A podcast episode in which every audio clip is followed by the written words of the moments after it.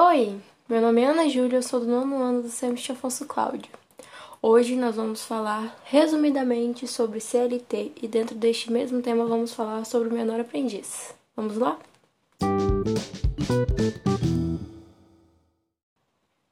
A consolidação das leis do trabalho, popularmente chamada de CLT, regulamenta as relações trabalhistas, tanto no trabalho urbano quanto no rural, de relações individuais ou coletivas. Ela foi decretada no Estado Novo, período autoritário da Era de Vargas, em 1 de maio de 1943.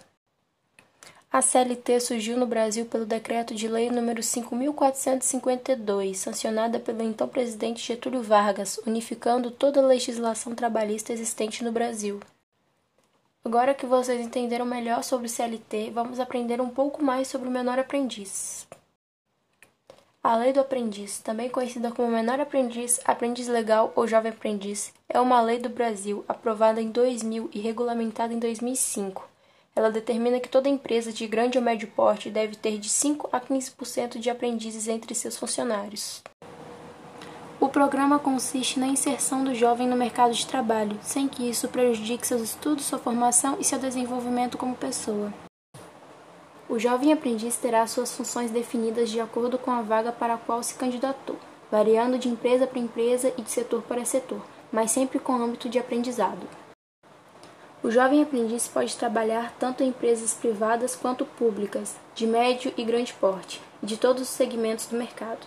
O mais comum é que o jovem aprendiz desenvolva funções de assistência administrativa, secretariado e de escritório, adquirindo vivências e experiências corporativas. Para ser um jovem aprendiz, o adolescente deve estar cursando ou ter concluído o ensino médio ou fundamental em escola de rede pública, e então se candidatar a uma vaga em empresa pública ou privada. Geralmente as empresas selecionam jovens de 14 a 18 anos, mas algumas aceitam candidatos de até 24 anos.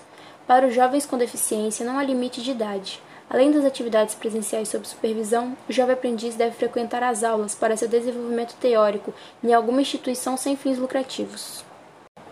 O programa pode durar até dois anos. Bom, e assim finalizamos mais um podcast. Espero que tenha compreendido e gostado. Até mais!